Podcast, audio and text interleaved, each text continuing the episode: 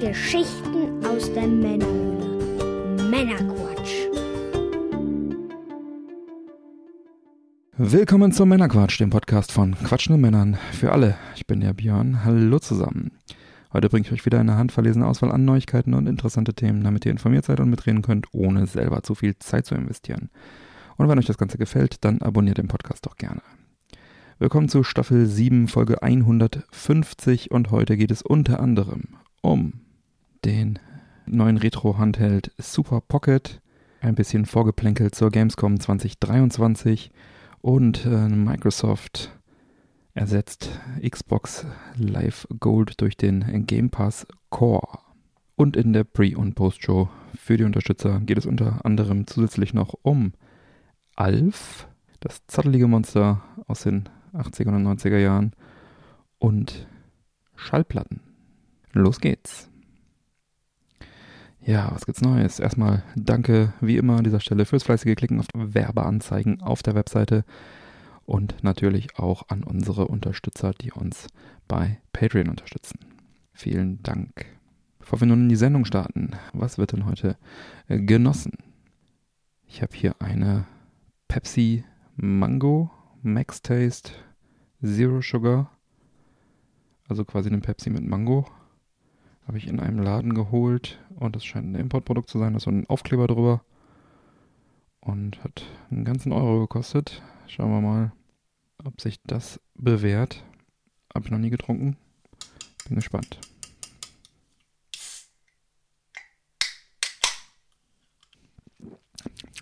Hm. Schauen wir mal, wie sich das so über die Sendung entwickelt. ja, ich hatte letztes Mal schon kurz in der Postshow darauf hingewiesen. Und deswegen gibt es jetzt nochmal eine ordentliche News dazu. Dieses Jahr wird es endlich wieder ein E-Jack Fest geben, das European Jack Fest. Das ist das Retro-Event, was dieses Jahr sein 20. Jubiläum feiert und was zufällig ich organisiere. Und deswegen ist es natürlich eine Top-News wert. es äh, fand jährlich statt, seit dem Jahr 2000 bis zur Pandemie 2019 das letzte Mal war es ein regelmäßig stattfindendes Retro-Event. Und jetzt machen wir weiter, als wäre nichts passiert. 2023 ist also das nächste äh, European Jack Fest und dieses Mal am 21. und 22. Oktober 2023 in Kleinbruch. Zwischen Düsseldorf und Mönchengladbach ist das Ganze. Und wir feiern das 30. Jubiläum des Atari Jaguar, der 1993 in den USA erschien. Bei dem Treffen, bei dem Retro-Event geht es um Retro-Systeme, Überraschung. Und zwar äh, jeder Couleur. Angefangen hat das Ganze mit einem Atari, aber mittlerweile ist halt einfach auch jedes System dort willkommen. Wir machen Turniere, wir machen in der Vergangenheit war es zum Beispiel Mario Kart Double Dash oder Checkered Flag ist ein Lynx äh, Formel 1 Spiel, was man mit mehreren Leuten spielen kann. Machen wir meistens ein Sechser-Netzwerk, wenn wir das hinbekommen. Und Atari ähm, 2600 Homebrew-Spiele. Dann gibt es neue Spiele für alte Systeme, verschiedene äh, Systeme. Ein paar Händler werden vor Ort sein. Der Retro-Spiel aus Köln äh, höchstwahrscheinlich wieder. Vielleicht Wolfsoft. Schauen wir mal. Und ja, illustre Gäste. Jeder zeigt, was er hat. Neuentwicklungen kleine Ausstellung. Äh, letztes Mal war der Donny auch da von Console Variations, hat da einige sehr seltene Systeme gezeigt. Ja, wir werden dann zwei Tage lang Spaß haben. Eine Tombola wird es noch geben, Verlosung. Und dann entsprechend Retro feiern und Retro zocken. Und wenn ihr Bock habt, dann kommt doch gerne vorbei. Alle Infos dazu gibt es auf ejackfest.de, also ejackfest.de geschrieben. Momentan Außer den Daten, Sachen, die ich euch gerade genannt habe und eine Anfahrtskizze gibt es da noch nicht so viel. Aber ähm, ja, wenn ihr Bock habt, kommt gerne vorbei. Äh, man muss sich nicht vorher anmelden, man kann einfach vorbeikommen und dann gegen einen kleinen Umkostenbeitrag für die Miete dann äh, dort wahrscheinlich wieder 15 Euro ja, dort ähm, eine schöne Zeit haben. Ich freue mich auf jeden, der kommt. dann weiter mit Retro. Die Retro Gamer ist eine Zeitschrift, die sich mit dem Thema Retro beschäftigt. Das ist eigentlich eine Zeitschrift aus England, eine englischsprachige Zeitschrift, die es schon seit vielen, vielen Jahren gibt. Ich glaube, ich lese die regelmäßig seit puh, 2008, 2009 so die Ecke. Und es gibt auch einen deutschen Ableger davon, der wird vom Heise Verlag vertrieben und äh, umgesetzt von äh, Jörg Langer von Gamers Global, ehemaliger Chefredakteur auch von GameStar. Und der macht das also seit einigen Jahren, dass er dann da die deutschen Hefte von rausbringt. Ähm, 2012 haben die, glaube ich, gestartet damit. Und letztendlich machen die äh, folgendes, dass sie aus den Retro Gamer UK Artikeln welche auswählen, die ihnen gefallen und die dann zusammenfassen in einer in einem richtig fetten Heft und dann äh, das Ganze übersetzen auf Deutsch und dann kommen noch ein paar deutsche exklusive Artikel dazu von bekannten Autoren wie Winnie Forster oder äh, Heinrich Lehnhardt und so weiter. Und warum erzähle ich das so groß und breit? Ja, die soll eingestellt werden, die deutsche Retro Gamer. Ich persönlich habe seit Jahren das UK Pendant im Abo, aber lese die deutsche auch regelmäßig, wenn sie mir in die Finger kommt. Und es ist dann immer so knapp, knapp 200 Seiten. Also etwa die ja, zweieinhalbfache Menge von der UK-Ausgabe. Und das ist auch immer ganz schön. Ähm, für mich lohnt sich ein Abo halt nicht, weil ich habe halt schon das Original. Da sind halt 85, 90 Prozent inhaltsgleich. Ne? Aber trotzdem, viele bevorzugen einfach das deutsche Pendant.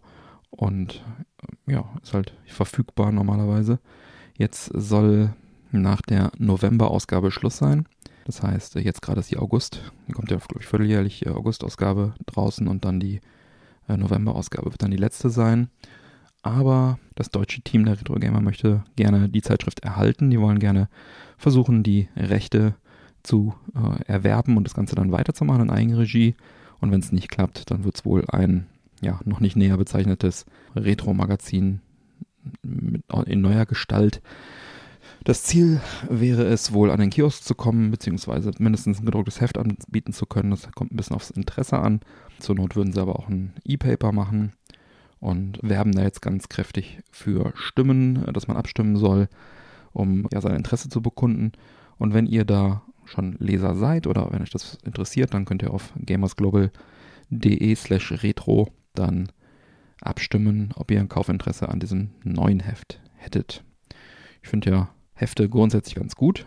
Ich habe die Return im Abo und die UK Retro Gamer, aber das war es dann auch eigentlich schon, weil die nehmen natürlich schon auch eine Menge Platz weg. Ne? So über die Jahre ist jetzt hier schon so ein großer, bester Schrank.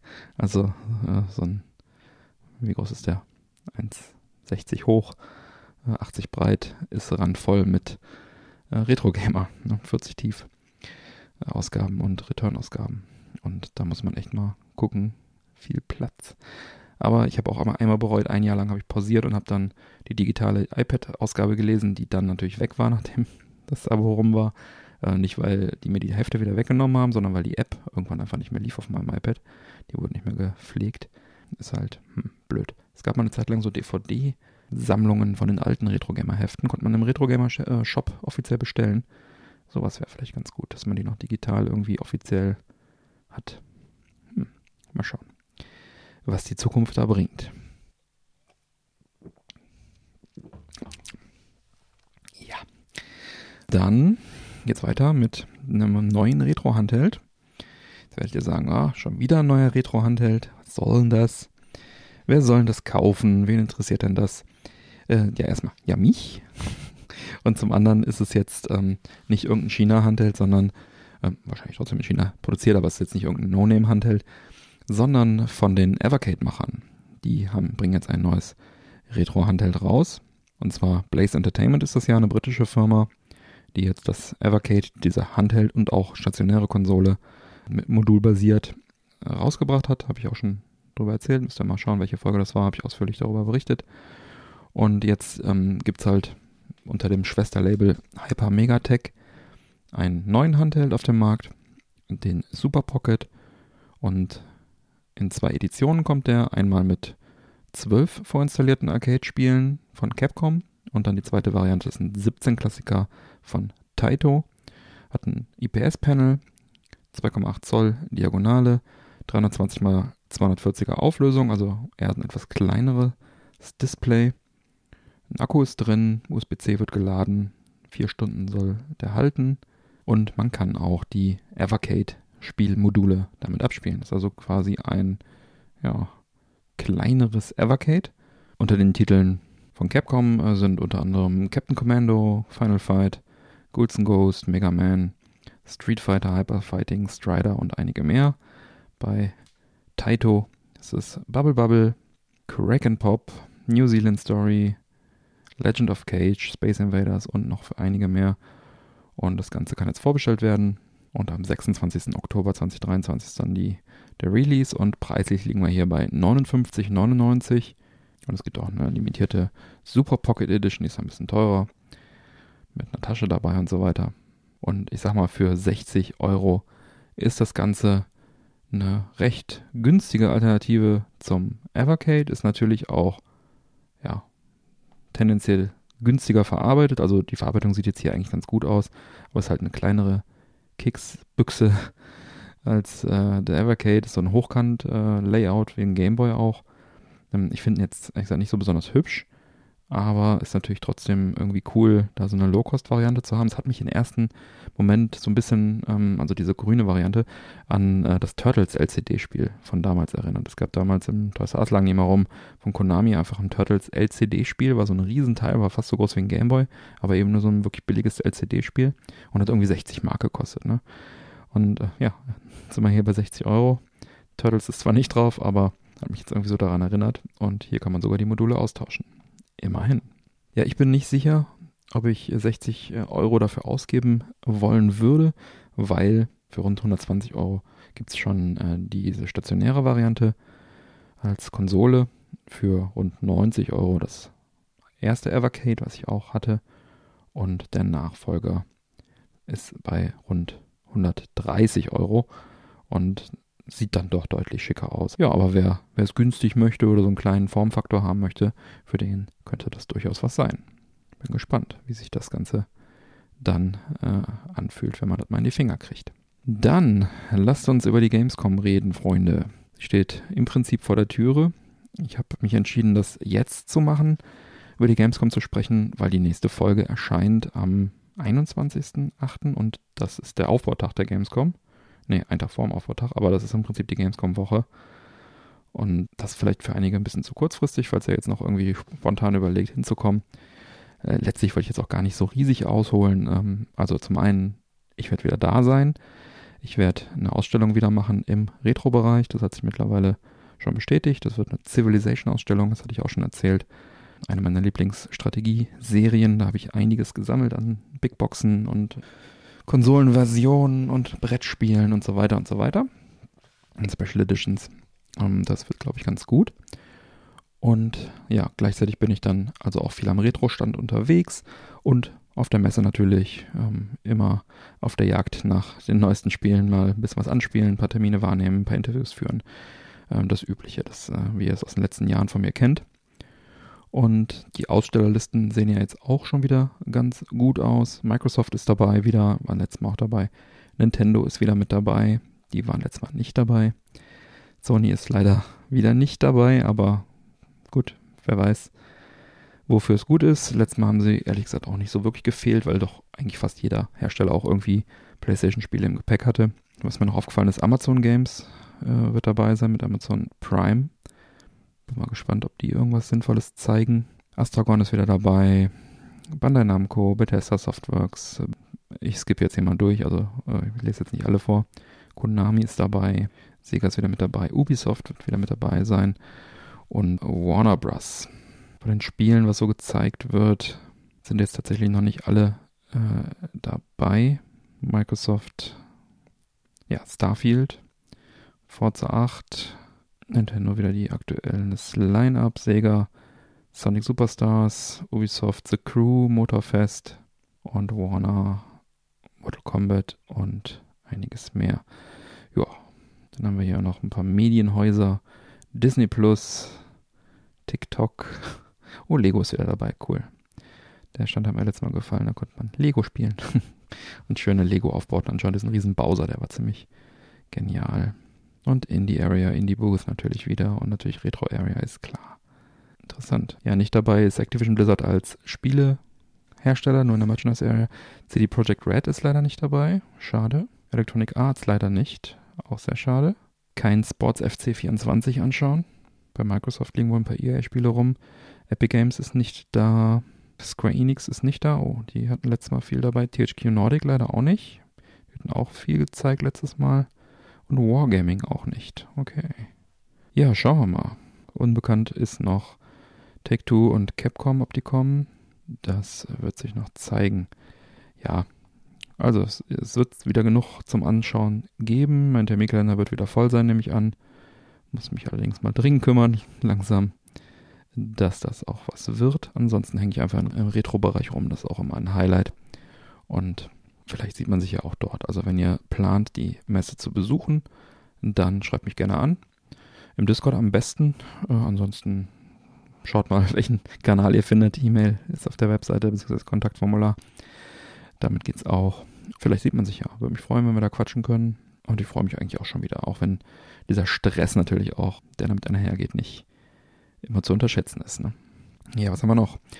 Ja, Microsoft hatten wir gerade schon drüber gesprochen, über Microsoft. Jetzt geht es um das Xbox Live Gold, der Dienst, den es seit einigen Jahren gibt, der einem dann re regelmäßig jeden Monat auch äh, kostenlose Spiele beschert hat. Haben wir immer fleißig drüber berichtet. Und das Ganze wurde ja so ein bisschen erweitert, beziehungsweise ja, doch erweitert, kann man sagen, durch den Game Pass. 2013 ist das Ganze gestartet. Naja gut, da haben sie es jetzt zehn Jahre durchgehalten. Im Juli sogar. Ja, und jetzt ab 1. September 2023 wird es dann kein Gold mehr geben. Das Ganze geht dann in einem anderen Service auf, der nennt sich Xbox Game Pass Core bei Xbox Live Gold war ja auch das Ding, dass man online zocken konnte damit. Es wird jetzt so sein, dass ähm, ab dem 1. September das Ganze dann, wie gesagt, in Core aufgeht. Und es gibt dann aber auch keine neuen kostenlosen monatlichen Spiele mehr.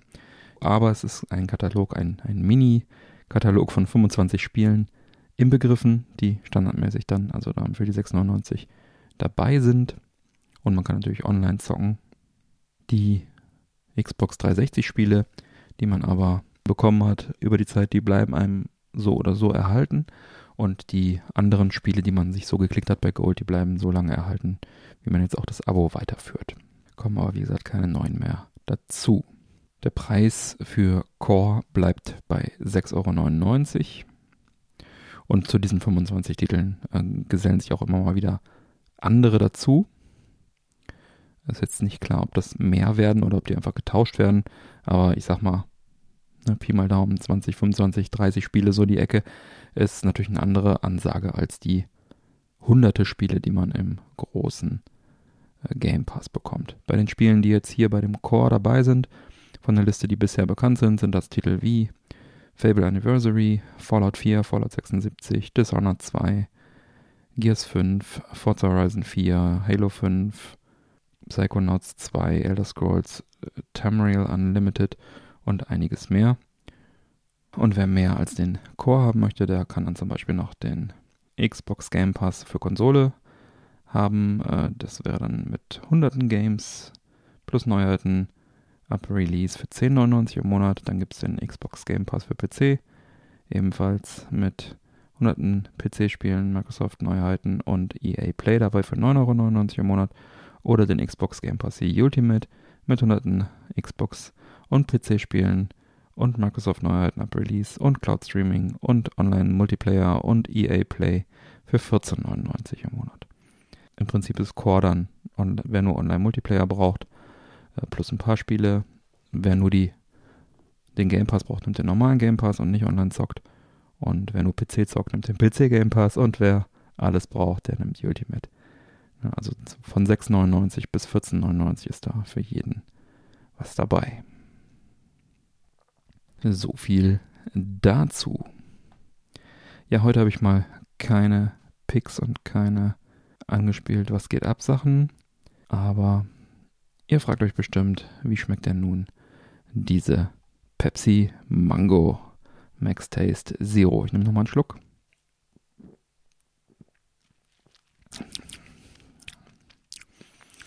Mit einem Wort. Fies.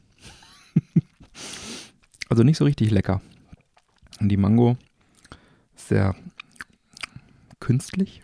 Wie, weiß gar nicht, wo ich es vergleichen soll. Also es schmeckt auch gar nicht nach Mango, es schmeckt einfach nur künstlich komisch. Hm, muss nochmal einen Schluck nehmen. Hm. Wenn man sich konzentriert, kommt ein bisschen Mango-Feeling auf. Aber danach wird es einfach nur so pappig, komisch Kaufe ich auf keinen Fall nochmal. Was man nicht so alles macht, ne? Ja, nee, das war jetzt nicht so lecker. Aber muss ja auch nicht jedem schmecken. Gibt bestimmt viele Fans. Für mich ist das erstmal nix. Ja, dann schreite ich mal zur Abmoderation. Alle Unterstützer bleiben nach dem Abspann noch dran, bekommen noch die exklusive Postshow mit weiteren Themen. Und neue Folgen Männerquatsch erscheinen jedem ersten und dritten Montag im Monat. Alle Links zur Sendung findet ihr auf unserer Webseite. Erfahrt außerdem auf männerquatsch.de im Bereich Unterstützung, wie ihr den Podcast am besten unterstützen könnt. Ich lade euch ein zu schauen, was für euch dabei ist. Es gibt viele Möglichkeiten zu unterstützen, zum Beispiel die Amazon Affiliate Links in den Show Notes oder die Werbeanzeigen auf der Webseite, die sind auch so gekennzeichnet. Die verstecken sich überall auf der Webseite und da könnt ihr die draufklicken und die Angebote dahinter entdecken. Das bringt auf Dauer eine solide Unterstützung für uns, ganz ohne Geldeinsatz. Für euch klicken tut nicht weh, versucht's doch gleich einmal. Ich sag vielen Dank für eure Unterstützung. Bleibt mir zu sagen, bitte empfehlt uns weiter. Vielen Dank für die Aufmerksamkeit und auf Wiederhören und bis bald.